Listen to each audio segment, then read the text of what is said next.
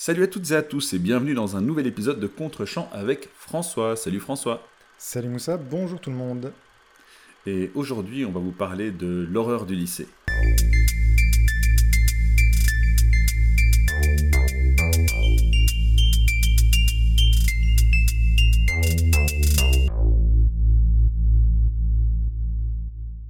Et donc pour ce 29e épisode, j'ai demandé à François de regarder The Faculty, un film de 1998 réalisé par Robert Rodriguez, on va en parler, euh, avec des acteurs qui ont euh, quand même gagné une certaine notoriété depuis. Hein. On peut citer Josh Hartnett ou Elijah Wood, ou même Usher, hein, dont on aura l'occasion de parler euh, dans quelques instants.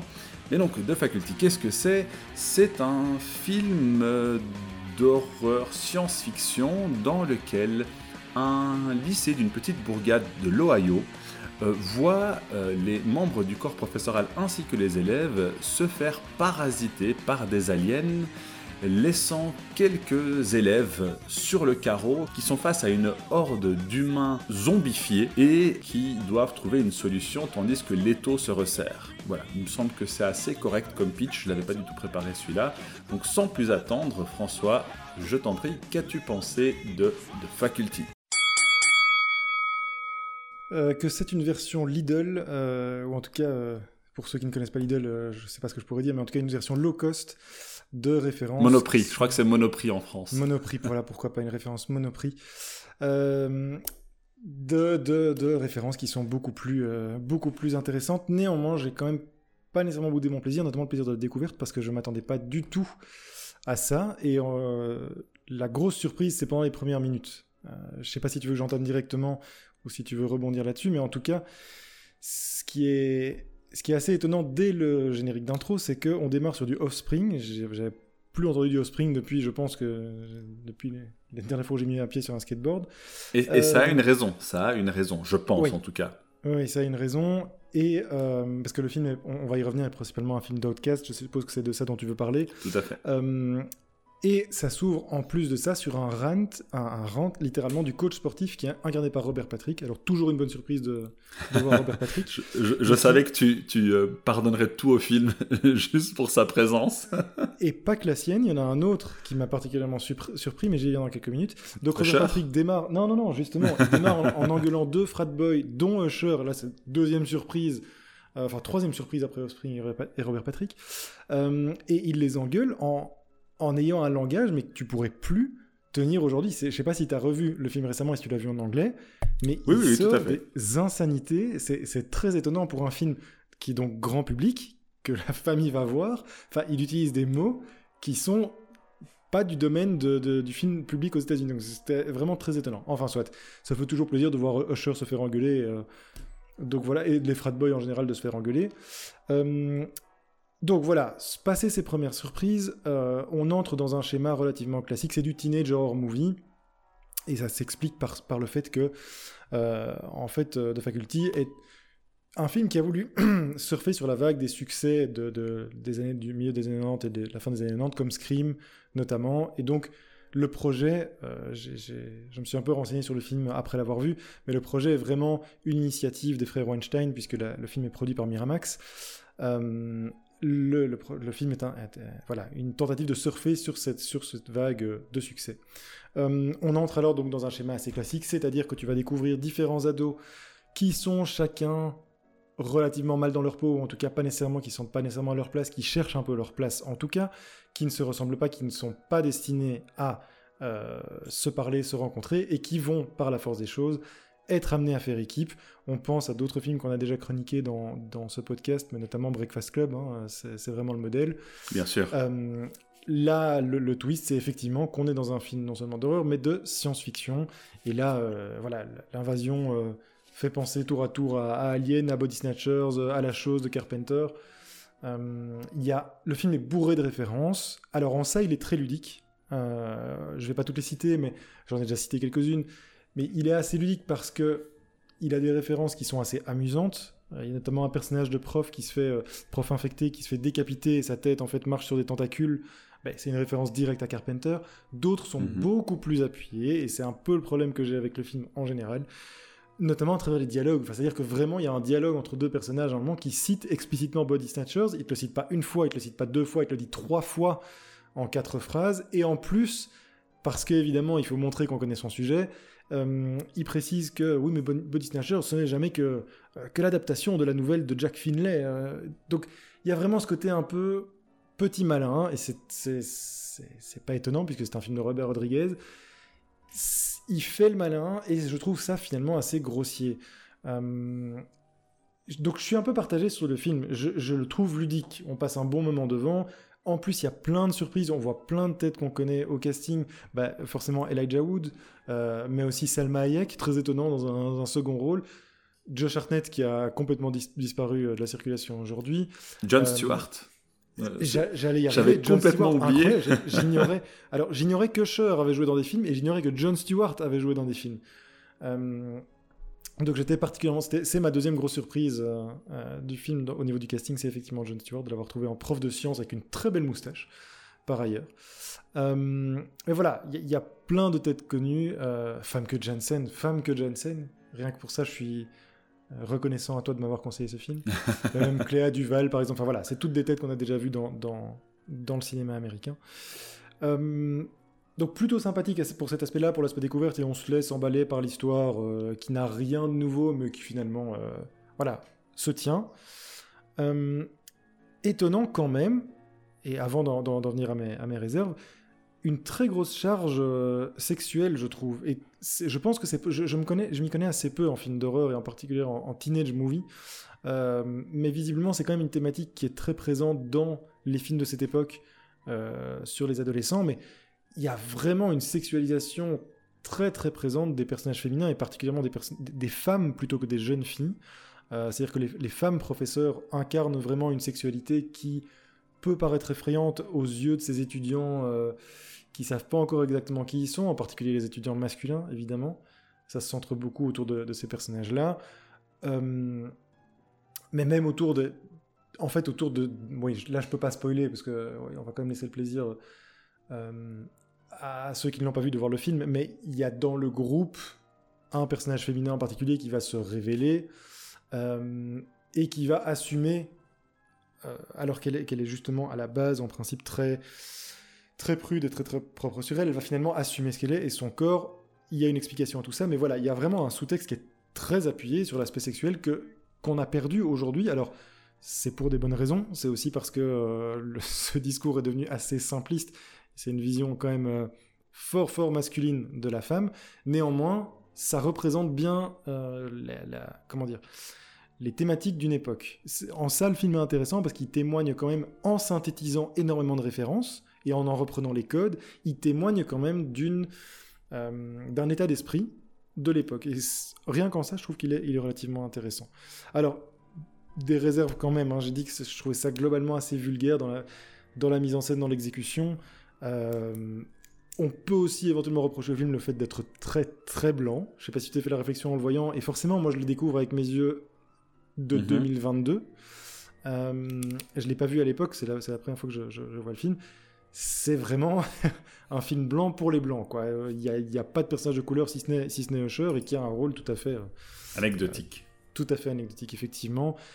Et voilà, pour en terminer avec mes réserves, ben, oui, je, le trouve sympathique, néanmoins, c'est vraiment la version ado, et donc dans tout ce que ça a de négatif, c'est-à-dire pas très subtil, c'est-à-dire euh, avec euh, des pieds, enfin, je, vais dire des pieds de plomb, c'est pas ça que j'ai en tête, mais euh, c'est un, éléphant dans, dans un magasin de porcelaine, en fait. Le sens de mon expression, c'est un film d'ado par rapport à des films d'adultes comme peuvent être The Thing de Carpenter. Donc voilà, j'ai pas boudé mon plaisir, néanmoins, ça reste une version quand même assez, assez bas de gamme de certains films, beaucoup plus intéressants et euh, beaucoup plus fournis en thématique. Voilà, euh, je m'arrête ici pour l'instant et je te laisse peut-être reprendre la parole parce que je pense que toi tu adores le film. Tu m'as même envoyé un SMS. Ouah, qu'est-ce que je suis content de t'avoir conseillé le film parce que je l'ai revu et j'ai passé un super moment. Alors, c'est pas ce que j'ai dit. C'est c'est pas exactement exactement ce que j'ai dit. C'est Euh, exactement ce que tu as dit. Mais écoute, je, je vais relire mon message parce que je pense que tu es d'une extrême mauvaise foi. Voilà, j'ai mon téléphone. Euh, ah bah merci Moussa, j'ai adoré de faculté. Non, c'est pas celui-là, ça c'est toi qui m'as envoyé. Quel escroc, quel escroc. Euh, écoute, qu'est-ce que je suis content d'avoir revu de Faculty, hâte d'en parler. Euh, Oui, Et voilà. effectivement, je suis, euh, je suis très content de l'avoir revu parce que, comme toi, du coup, je l'ai revu avec des lunettes Mm. d'adulte en 2000. Euh, on était déjà en 2022 quand je l'ai. Oui, en 2022. Euh, et euh, il y a effectivement des choses qui m'ont fait tiquer, mais des choses que j'ai beaucoup appréciées. Et surtout, il y a des sous, du sous-texte, alors que Mhm. j'extrapole peut-être, mais que je vois aujourd'hui que je ne voyais absolument pas à l'époque. Mhm. Et ça, c'est chouette. Euh, la première chose, euh, tu, tu l'as dit, c'est que c'est un film euh, qui traite notamment de l'adolescence. Mhm. Euh, et en ce sens, il, euh, il s'inspire de, de Breakfast Club. Je t'avais dit qu'un jour, je te ferai voir un film où on pourra rediscuter de Breakfast Club. C'est celui-ci. Mhm. On est quand même à 13 ans d'écart et à toute une série de codes qui ont été lancés au cinéma en 1985 avec ce film qui existent encore 13 ans plus tard et même encore aujourd'hui. Mais je trouve ça juste intéressant. Néanmoins, et c'est quelque chose que je vois de manière assez récurrente dans ce film, j'ai l'impression qu'il se moque un peu des codes qu'il reprend. Euh, je m'explique dans l'introduction du film, avec la musique de Offspring notamment, euh, qui est déjà une référence assez grossière. hein. La, la musique en question, c'est de Kids Aren't Alright, qui est une Mhm. chanson qui parle euh, de, de cas sociaux. hein. Je résume très grossièrement, mais et, Oui, c'est et ça. les Et personnages qui nous sont présentés, ce sont des cas sociaux. C'est fait de manière très grotesque, ça. euh, mais assumé, je pense. C'est pour ça que je dis que Robert Rodriguez n'est pas particulièrement subtil. C'est pas un auteur que j'a- j'aime beaucoup, un réalisateur que j'aime beaucoup, pardon. Mais en effet, euh, c'est- même plus du sous-texte là. C'est vraiment Tout à fait, souligné, euh, tout à fait. Mais, mais euh, je pense que comme c'est, enfin, je pense que c'est assumé et je pense que c'est clair dans le contrat dès le départ et donc ça me va. mhm. Euh, ça me va même très très bien. Euh, D'ailleurs, euh, deuxième exemple de sous-texte qui n'est plus du sous-texte, c'est que les personnages nous sont présentés avec donc euh, une euh, avec cette intro musicale et avec une pause sur- chaque personnage avec le nom écrit à l'écran. Et on peut directement détecter ah ok elle euh, c'est la fille populaire, elle c'est la cas sociale, lui c'est le mec un petit peu décalé, lui c'est le geek. Ça se fait naturellement. Et donc dès le départ, le, le film dit voilà, regardez, c'est- clair, on peut pas faire plus clair que ça, ne cherchez pas de subtilité, voilà à quoi vous avez affaire. Euh, là où, où The Breakfast Club n'est pas aussi, enfin, ne- n'est pas aussi euh, grotesque et surtout n'a pas le même propos, c'est pas le même Mhm. genre de film. Donc voilà, on a, on a cette intro, et ensuite on a un petit twist. C'est-à-dire que là où on nous vend le film comme un film d'adolescent, on a un petit twist où, après justement euh, le- la colère du coach euh, un- interprété par Robert Patrick, on a la musique euh, qui disparaît, on passe à un code euh, du film d'horreur. C'est-à-dire que Mhm. Robert Patrick se retourne vers la caméra, la caméra est incarnant un personnage qu'on nous cache sciemment et qui représente potentiellement une menace, Mhm. et ensuite il y a une fondue. Et donc on passe tout de suite à un autre, un autre genre, et la scène suivante, ben, c'est la scène qui nous montre clairement qu'on est dans de l'horrifique, puisqu'il y a une scène de course-poursuite euh, dans le lycée entre la directrice et, et- et un assaillant. hein. je vais essayer de révéler le moins de détails possible. Et un assaillant, et là on est clairement dans des codes euh, du... euh, du slasher. oui. Exactement. Et pourtant, je pense que ce n'est pas vraiment un slasher, et ça aussi, je vais y revenir. Donc voilà, je, je trouve déjà ce mélange intéressant entre euh, film d'adolescent et film d'horreur. Tu as cité euh, Scream. Scream, je pense, est effectivement un des films qui s'en rapproche le plus, mais il a vraiment, à sa façon, il reprend aussi les codes du slasher, euh, et il s'en moque aussi. Et là, je suis d'accord avec toi, Wes Craven s'y prend de manière beaucoup plus subtile. Mhm. Euh, on- n'est pas du tout dans, le- dans le même cadre. Mais ici, je trouve cette- ce, ce mélange entre le teenage movie inspiré des codes euh, laissés par Breakfast Club euh, et le film d'horreur, parti pour nous divertir. Et c'est ça vraiment l'objectif de, euh, de Robert Mhm. Rodriguez avec ce film, c'est de nous divertir. Et tu l'as dit, ça marche. Donc ça, c'est déjà une, une très bonne chose. Là où je le trouve intéressant, c'est que, un, contrairement au slasher, dans le slasher, a priori, et c'est aussi pour ça que Scream est un film qui est un peu à contre-courant, euh, c'est qu'a priori, les héros ont perdu d'avance. D'accord? Le, le- le but du slasher, c'est vraiment, c'est un massacre.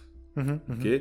Euh, ce n'est pas le cas euh, forcément dans le Faculty, hein, je reste euh, le plus vague possible, c'est pas le cas non plus dans Scream. Ça, c'est la première chose. La deuxième chose, ici, tu, dis effectivement que le film prend beaucoup de références, là où toi tu vois une volonté d'en faire trop de la part du réalisateur, moi j'ai vraiment l'impression que c'est une stratégie assez intéressante qui consiste à se moquer des références en question. Alors tu en as cité quelques-unes, moi celle qui m'ont le plus frappé évidemment, mais c'est parce qu'il les répète plusieurs fois, euh, c'est l'invasion des profanateurs.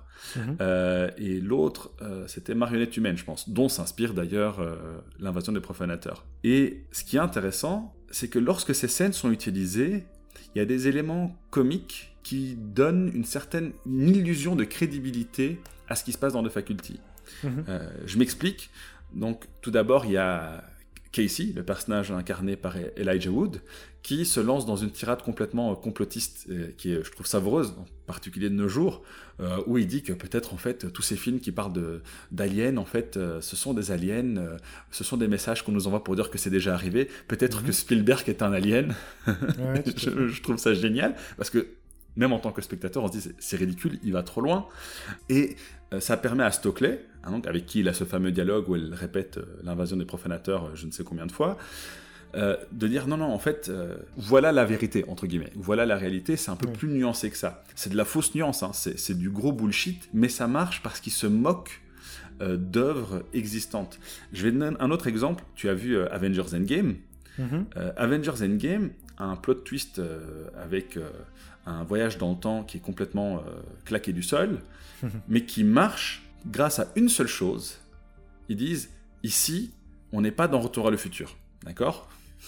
Ouais. Euh, et, donc, c'est gratuit, hein, c'est facile. C'est facile, mais pour un film grand public, c'est se donner une caution de manière complètement euh, gratuite, j'en conviens, mais pour dire, nous, ce qu'on fait ici, c'est euh, plus sérieux. Mhm. Tu vois? Et je rappelle, il faut resituer le film en 1998. et ça marche dans ce contexte-là, je pense vraiment que ça marche, euh, ça donne une caution au film, et donc la menace euh, est perçue comme étant euh, réelle. Oui, en fait, pour revenir, pour, revenir, pour, pour, rebondir là-dessus, si tu permets, en fait, le sentiment que ça me donne quand, quand tu l'expliques, c'est qu'effectivement, et j'y avais pas nécessairement pensé initialement, mais il faut savoir que Robert Rodriguez est un, a été très très très vite repéré et intégré par Tarantino à, à, sa bande de petits protégés. Et pour moi, plus on en parle, plus ça me donne l'impression que, en fait, il fait exactement ce que fait Tarantino, c'est-à-dire du référentiel constant. C'est un film de petit malin, sauf que Tarantino a, je pense, une culture un peu plus, vraiment plus soutenue que Robert Rodriguez, qui est en fait un gros paresseux. Et euh, là où Tarantino va aller te chercher un chef opérateur quand il fait un western, il va aller chercher un chef opérateur particulier, où il va aller chercher des références musicales, des plans spécifiques, donc vraiment quelque chose qui en appelle à la vraie culture du euh, éventuel d'un cinéphile, mais qui n'est pas évident ou nécessairement appuyé. Alors, il, en fait d'être très appuyé, mais il est aussi capable d'être beaucoup plus subtil et beaucoup plus, euh, beaucoup plus intelligent dans ses références. Je trouve que Robert Patrick, euh, Robert Patrick, pardon, Robert Rodriguez, c'est évidemment qu'il va chercher. On sait très bien pourquoi il va chercher Robert Patrick. C'est parce qu'il veut faire. C'est le Robert Patrick de Terminator 2 parce que. Mhm, effectivement, sans spoiler, ce personnage-là va devenir menaçant très rapidement et tu vas le chercher pour ça. Alors oui, il y a une manière de, rigoler avec les codes, mais moi j'y vois pas tellement de la subtilité, j'y vois de la paresse en fait. C'est justement parce que les spectateurs vont comprendre ça que je le fais directement, ça m'évite de faire de, trop travailler mon scénario, de trop travailler mon exposition ou quoi que ce soit. Bien sûr. C'est une manière d'aller plus vite. Et voilà, c'est le sentiment que j'ai vis-à-vis de, Robert Rodriguez. Néanmoins, le film fonctionne et de fait, tu comprends et tu intègres très rapidement ces codes. Hein. ça, euh, c'est vrai. Vu aussi le type de film auquel on a affaire, je, ne pense pas vraiment que euh, les, les, spectateurs en attendent beaucoup plus. J'espère mhm. pas en tout cas, parce que sinon il y aurait, de quoi être déçu. Oui, oui, c'est ça, effectivement. Revenons maintenant à euh, une autre thématique. Donc, on parlait de la vie au lycée, du fait que ce sont des cas sociaux. Il y a un truc que je trouve intéressant, mais ça, c'est vraiment aujourd'hui que je le vois et je ne l'ai pas forcément vu à l'époque, parce que ce ne sont pas des questions forcément qui m'intéressaient. C'est que le, le, film est vraiment une ode à l'individualité. Mhm et donc à l'individualisme, puisque tout le, tout le film se construit autour du contentieux entre les jeunes et les adultes, entre Casey qui euh, parle d'une vraie menace à ses parents mais qui ne le prennent pas au sérieux et qui être juste comme un adolescent en pleine crise, euh, avec les castes sociales du lycée, hein, donc on parlait de la référence euh, de, Breakfast Club, mhm. et, et, là aussi encore une fois, même si c'est grossier, on a le personnage de Delilah, la fille populaire, qui euh, se moque de ce code-là en l'acceptant de manière cynique. Le lycée comme ça, Oui. d'accord? Chacun Oui. son rôle dans le lycée. Ok, encore une fois, c'est- c'est c'est gratuit, mais, mais ok, ça, ça marche, ça marche très très bien, on, on voit à quoi on a affaire. Mais pour revenir à l'individualité, ce que je trouve assez intéressant, c'est que euh, il y, a ici, on est dans un film américain, alors tu dit un film américain très blanc, j'ai envie de dire un film américain très capitaliste aussi, Ah oui, euh, puisque le, le projet vendu par euh, les aliens, c'est de dire en fait, une fois qu'on sera tous pareils, C'est une il société y aura communiste. plus de caste. Oui, tout à fait. Ouais, et, ça, j'ai trouvé ça très intéressant. Peut-être que j'extrapole, peut-être que c'est pas du tout l'objectif du film. Euh, néanmoins, je, je ne peux, euh, je ne peux me dire qu'un film américain qui ne mette pas en avant la supériorité euh, du, lib- du libéralisme individuel Mhm. soit quelque chose d'innocent. Je pense que ça, je crois qu'il y a sans doute de ça, mais plutôt sur l'individualisme que le, le- que le- le collectivisme. Je pense qu'il n'y a pas de discours sur le collectivisme, en revanche. Ah non, tout à fait, tout à fait. certainement, mais ça part du fait que pour. C'est culturel. rejoindre- Oui, oui, mais ça, ça, ça part du fait, je pense que c'est pas l'idée initiale. L'idée initiale est effectivement de marquer la différence de ces ados, parce que les aliens, lorsqu'ils infectent des humains, ils les, en fait, ils deviennent une sorte de meute. Les humains ne pensent plus, enfin, chaque alien ne pense plus par lui-même, mais en fait, il est connecté à une entité centrale. Euh, et c'est une manière, en fait, dans le discours, de, euh, de montrer que l'ado ne veut pas se conformer, en fait. C'est, Tout à fait, c'est ça. C'est vraiment pour reprendre ce que tu disais. En, en effet, ils veulent garder leur individualité et ne pas devenir, ben, en fait c'est ça, hein, c'est ne pas devenir adulte, ne pas se conformer à la norme, euh, et donc, par extension, ne pas, ne pas faire partie des aliens. Puisque, en plus, en anglais, être un alien, nous on l'a vraiment dans le sens d'extraterrestre, mais c'est, ça fait. revient plusieurs fois dans le film, l'expression euh, to be an alien, c'est, vraiment être, un, être aliéné, être aliéné, Oui, ça, être étranger. étranger, pas forcément au sens ethnique du terme, être étranger par rapport à euh, un ce qui est considéré être la norme. C'est ça, exactement. Précisément. Euh, et c'est pour ça que je trouve le film assez intéressant, parce que quand on a parlé de Breakfast Club, Mhm. tu, tu disais que tu regrettais le fait que après ce week-end qu'ils ont passé ensemble en col, on ne savait pas ce qui se passait le lundi. Donc après qu'ils se soient fait la promesse de se revoir. Ici dans le film, en fait, les adolescents euh, qui jouent les rôles principaux se rendent compte que même avant l'arrivée des aliens, ils jouaient euh, tous un rôle, en fait. Mhm. Et en Mhm. fait, ils n'avaient pas encore embrassé leur propre individualité. Et donc, la réponse de qu'est-ce qui se passe le lundi, on l'a dans ce film. Qu'elle soit satisfaisante ou pas, je trouvais ça intéressant que ce film-là franchisse euh, cette, cette ligne-là. Ouais. Euh, je, sais, pas si c'est quelque chose qui t'a euh, interpellé, puisque on avait J'ai discuté. détesté, j'ai détesté. Donc je vais peut-être re- je vais peut-être revenir sur ma. En fait non, pourquoi j'ai détesté? C'est pas vrai. Il y a un personnage en fait que je trouve très intéressant et peut-être plus que dans euh, Breakfast Club et celui-là est réussi. C'est le personnage du, du celui qui est supposé être le jock, donc le Ouais. Euh, le footballeur américain. Donc le, Mhm. le- le- c'est le quarterback en fait. Et le quarterback, mais ça c'est très classique et c'est comme dans, dans, dans Breakfast Club. Alors bien sûr c'est la star du lycée, etc. Mais il a un côté, euh, euh, voilà, il veut être perçu pour plus que ça. Tu dis ok, bon, soit. Mais de fait, il poursuit en fait, il quitte l'équipe volontairement la veille d'un grand match en plus. Parce qu'il veut simplement être un étudiant. En fait, lui veut être comme les autres. Il en a, il n'aime pas cet, in- ce- cet individuel- euh, individualisme. Et à la fin du film, c'est le seul que je trouve qui a une fin assez satisfaisante. C'est qu'en fait, il, il- effectivement, il a quitté l'équipe et il dit J'ai aucun regret, je suis très bien, je, je préfère ça comme ça. Il- Et du coup, en plus, il a trouvé, euh, trouvé l'amour. Euh, oh, Ça, c'est un peu bizarre que chaque. En fait, tout se termine par des couples. Euh, tout se termine en couple. Voilà, Euh, dont un assez malsain, j'en dirais pas plus. très, très, mais il y en a un qui est quand même très, très malsain. Même, même s'il a de la chance. Euh, mais, mais par contre, ce qui m'a vraiment déplu, c'est la conclusion. Et je pense que en fait, c'est un prémisse de ce que tu vas avoir ensuite, et, dans, et notamment de la société dans laquelle on est, qui, euh, en fait, c'est le nerd qui gagne. Enfin, qui devient, qui est le héros. Tout à fait. Et il est célébré en tant que, en tant que nerd, et je trouve ça. Enfin, en fait, c'est qui le nerd? C'est évidemment le personnage de Robert Rodriguez. C'est comme ça, c'est lui. Bien sûr. Pour lui, c'est le héros. Et en fait, ça préfigure toute l'époque dans laquelle on est aujourd'hui, dans, dans laquelle c'est en fait c'est le, geek qui finit par gagner, mais c'est le geek, c'est le petit malin, c'est celui. C'est pas le geek euh, appréciable. Je sais pas si tu comprends ce que je veux dire. Je sais pas si tu as Oui, le- un avis similaire, mais il devient en plus odieux, quoi. Parce oui, que tout à fait. il est interrogé par les journalistes, il a, il a euh, la plus belle fille du lycée dont il adopte les codes méprisants finalement, donc il les accepte plus ou moins parce qu'il la remet jamais en question, parce qu'elle est odieuse hein, cette fille euh, Ouais. par ailleurs. Ouais, Et, il, euh, il la traite quand même de, de bitch. hein, donc, euh, Oui, certes, mais mais ça s'arrête là. Il, en fait, il la ch- elle ne change pas. Euh, elle continue d'être une, une bitch. En fait, c'est juste que lui de- le, le devient avec elle. Exactement, Et- voilà. Et ça, je trouve ça assez détestable. Et pourtant, je, et pourtant, je trouve Elijah Wood, puisque c'est Elijah Wood qui incarne ce personnage, je le trouve très chouette dans le film, Ouais, jusqu'à cet fait. épilogue. Tout à fait. Et en fait, c'est intéressant ce que tu dis parce que j'ai pas le souvenir que d'autres films aient célébré le geek comme de À faculté. cette époque-là. À cette Et époque. ça- Si, et si, ça, je trouve- depuis, oui. Aujourd'hui, De- oui. non, non, mais- depuis oui. Non, non, moi je te parle. de- J'ai Ouais. vraiment l'impression que c'est un des premiers, en tout cas, à avoir célébré le geek de cette façon-là. Hmm. Et effectivement, c'est devenu une tendance depuis. Hein, quand, enfin, des, des séries comme euh, euh, Big Bang Theory, par exemple. Euh, qui, Ou même Stranger si- Things, ce n'est que oui, ça. bien sûr, bien sûr, c'est- effectivement que ça. Et, et plein d'autres, plein d'autres séries et, et d'autres films. Mais j'ai pas l'impression qu'à l'époque c'était le cas. Et ça, je trouve que c'est quand même assez subversif. Alors, je sais pas si c'est la volonté de Rodriguez. Peut-être que Rodriguez, lui, considère que, euh, euh, comment dire, que Rodriguez, que que Casey, donc le personnage in- incarné par Elijah Wood, est bien comme il est à la fin. Mais moi, effectivement, comme toi, je le trouve détestable. Ah oui, vraiment. En fait, c'est devenu une starlette, et il, c'est, c'est- mais c'est ce qu'est devenu Rodriguez. C'est, moi, je suis persuadé qu'il il, il le voit comme quelque chose, un arc euh, tout à fait positif. C'est lui qui devient le héros à la fin, mais c'est pas pour les bonnes raisons, et il devient en fait une saloperie, quoi. Et un peu comme Rodriguez. Je trouve ça vraiment euh, très intéressant.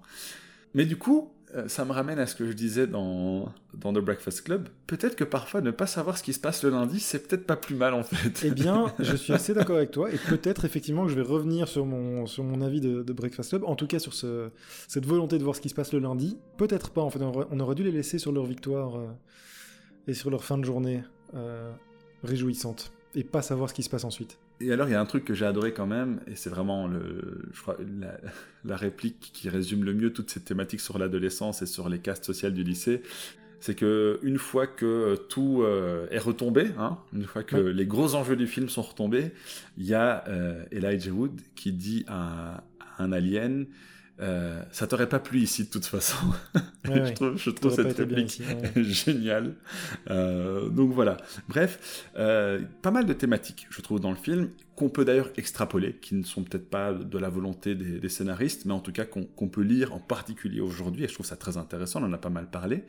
Néanmoins, le film est tellement porté sur ces thématiques et sur ces références que en fait, il a je veux pas dire qu'il a pas de trame, mais on s'en fout un peu en fait. Qui Mm. sont les aliens, d'où ils viennent, euh, quel est leur projet, on, s'en fout complètement en fait. ça n'a absolument aucune espèce d'importance. Je dirais pas forcément que c'est un défaut, mais euh, moi ça m'est arrivé à un moment de me poser la question c'est quoi leur c'est quoi leur objectif en fait? Et euh, on sait pas ok c'est pas grave Non, pas, avançons ouais, ouais.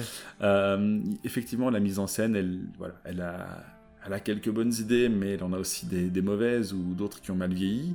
Euh, je, je trouve qu'il y a quand même quelques bonnes idées, mais qui, qui reprennent dans les codes du slasher notamment ou du film d'horreur, et, et qu'il y a des scènes qui sont vraiment effrayantes. Il y a une scène notamment où, euh, sous la pluie, on voit pas mal d'humains qui se sont Ouais. fait euh, zombifier, qui, je trouve une scène assez effrayante et qui... La scène qui est est plutôt chouette, mais ça Ouais. amène sur une des plus grosses incohérences du film aussi. Alors, tu dis euh, oui, passons, euh, on passe rapidement dessus, ou non, il y, a- quand même de vraies, des incohérences Oui, oui, sûr. énormes dans le scénario, euh, parce que effectivement, Robert Patrick dirige cette meute d'étudiants, d'étudiants zombies qui courent après Casey, et qui, pour le bien du film, disparaît dans la poursuite finale, et qui laisse en fait deux aliens se confronter à deux humains, alors qu'en fait, il y avait un déséquilibre des forces total, mais cette meute disparaît, disparaît pour le bien du, du scénario, ce qui est assez ridicule, puisque justement, euh, il suffisait de ça pour, euh, pour remporter la victoire. Mais bon, c'est- une des nombreuses incohérences. Oui, oui, je- j'en cite une autre parce qu'elle me vient à l'esprit qui se passe plus ou moins au même moment. Euh, Casey donc joue euh, le rôle de l'appât pour cette meute. Euh, Mhm. pour permettre au personnage de Zeke incarné par Josh Hartnett d'aller euh, chercher un truc dans sa voiture, sauf qu'on a le temps de regarder euh, Casey fuir pendant 5 minutes, Oui.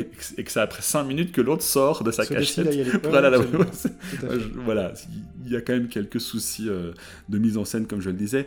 Le- la CGI a, a vraiment très mal vieilli, je trouve. Heureusement, il n'y Ah, en a c'est pas marrant. beaucoup. Je trouvais que c'était pas si mal que ça. Ah, moi, je trouve que Ça, a s'en même- sort encore. Quand même- ça a quand même assez, assez mal vieilli, je trouve. euh, c'est, enfin, voilà, c'est un, c'est peu dommage. Euh, alors, moi, je, je suis un grand fan des fusils de Chekhov. Euh, Mhm. Donc ça, c'est un truc que j'aime bien. Il y en a pas mal dans le film, euh, notamment euh, quand le coach dit à Casey qu'il pourrait peut-être in- intégrer l'équipe de foot. Et qu'il Avec sa que- vitesse. ouais, C'est ça, et, et que lui il dit en fait pour moi il faut courir que quand on est poursuivi. C'est c'est ce qu'il fait plus ouais, tard ouais. dans le Ça film. préfigure ce qui va C'est- c'est- arriver. Voilà. Il est question d'une drogue dans le film et euh, le personnage dit que ça, cette drogue le, le tuerait probablement et effectivement c'est ce qui lui arrive. Mhm. Euh, et alors, un fusil de Chekhov qui m'a bien plu, c'est que la première fois qu'on voit euh, un des petits parasites aliens dans l'eau, euh, donc le- le- le- ils ont besoin d'eau pour survivre, hein, ça on l'apprend très très tôt dans le film. Euh, et donc tu vois la créature, et ça je trouve que là le CGI est assez bien fait, elle nage avec une certaine grâce Mhm. dans l'eau avec un gros plan dessus euh, pour rendre un petit peu sa gueule menaçante. Et, euh, et à la fin, par exemple, il y a une course-poursuite avec un gros alien où les personnages entrent dans une piscine et tu vois tout de suite arriver le truc. plan, ouais, ça. Et- et- exactement, enfin c'est pas exactement le même plan, mais tu sais que c'est un lieu qui est de facto menaçant, donc il y a quand même Mhm. quelques chouettes idées comme ça. voilà. En même temps, moi c'est un truc que, que j'aime bien, mais c'est pas la seule scène de piscine. euh, Enfin, ça, ça arrive. C'est un lieu assez iconique du, du teen slasher horror Bien movie. sûr. Euh, je pense notamment plus récemment à Flûte, c'est ce film que moi j'aime beaucoup, euh, qui est en fait une, une métaphore sur la transmission du SIDA. euh, It Follows, It Follows, voilà. ah j'ai pas vu. Euh, où il y a aussi une scène de- dans une piscine à la fin.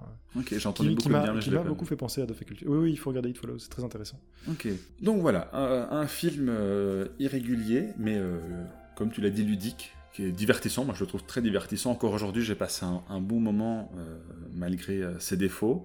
Euh, mais surtout un film qui, je pense, a- peut avoir une lecture intéressante euh, aujourd'hui, euh, qui a quand même certaines thématiques euh, qui euh, ont passé l'épreuve du temps, Mhm.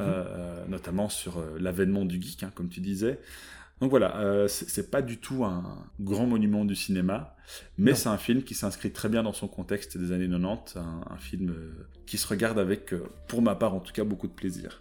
Et pourrait-on pourrait conclure quand même, en- j'espère quand même qu'un jour tu iras voir The Thing de Carpenter, toi qui es, qui est fan de Carpenter en plus. Oui, ah, oui, oui, bien il sûr. faut vraiment, je, je pense que ça mérite euh, que tu ailles le voir et que tu repenses ensuite à The Faculty, parce que c'est quand même un modèle largement supérieur et ça vaut vraiment la peine. Ah, mais j'en suis convaincu. Je pense mon seul souci, c'est que les films d'horreur, c'est pas. Enfin, Ouais, mais c'est- aussi ludique, c'est c'est pas un film d'horreur, enfin... Il y a plein de choses. Il y a, il y a- il y a un tel sous-texte derrière que ça, ça, ça le rend très intéressant. non, non, c'est pas, c'est pas le genre qui me dérange. C'est que euh, je sais que hum, Carpenter est doué pour euh, instaurer une ambiance euh, angoissante. Et Mhm. donc, j'ai du mal à regarder un film en étant sur le qui-vive, euh, les mains crispées sur mes accoudoirs. D'ailleurs, c'est une raison pour laquelle j'ai, surtout dans les années 2000 à, à quasi jusqu'à aujourd'hui, j'ai boudé les films d'horreur parce que souvent, c'est qu'une succession de jumpscares. Euh, sans, euh, sans contenu derrière. C'est d'ailleurs pour ça que clairement je préférais mille fois regarder un film d'horreur de Carpenter qu'un film d'horreur, euh, que la majorité en tout cas des films d'horreur modernes ça. qui sont assez, assez pauvres en, en contenu. Mais je- j'en prends bien note et puis n'oublie pas, hein, il y a- il y a un podcast, il paraît, on peut se conseiller des films donc, Oui, il paraît. donc voilà. il paraît. Voilà, eh bien écoute, merci pour ton retour. Merci à toi, Moussa, pour le conseil. C'était intéressant. Et euh, on vous dit donc à la semaine prochaine pour, si je ne dis pas de bêtises, euh, Remains, of the, Day. C'est Oui. ça. Autre genre, autre ton. Ah oui, complètement. Et donc ce sera notre 30e épisode et on pourra donc ensuite préparer notre, notre nouveau classement. On arrive à, à 30 films. Est-ce qu'on pourrait parler, ça me vient à l'instant, c'est pas préparé, mais est-ce qu'on pourrait parler de clashement? S'il y a bagarre, s'il y a bagarre, je pense qu'il va falloir, euh, parce que là ça va devenir de plus en plus compliqué. on va appeler ça le Euh, clashement. Ouais. Euh, même si, même si j'ai l'impression que sur ces dix derniers films, on était quand même assez raccord en fait. Je sais pas ce qui nous arrive. euh, Oui, bah, à mon avis, ça va, ça va, ça va changer euh, au prochain. ça va, je vais aller chercher les films les plus polémiques que je peux trouver. euh. Oh non, par pitié. Ouais, il y a Karate Kid déjà qui sera dedans, d'accord. Oh non Mais encore des films des années 90, 80 avec des sales gosses. On a compris. c'est mon, c'est mon dada. J'adore les films avec les adolescents. Je vais te remettre des films russes Euh. et slovaques et slovènes euh, sur la misère humaine. Ça, va- ça va, ça va compenser. Voilà. Euh, bien écoutez, merci euh, de nous avoir écoutés. On vous dit à la semaine prochaine euh, pour un 30e film. Et entre temps, ben, on vous dit de prendre bien soin de vous. Et à la prochaine. Salut tout le monde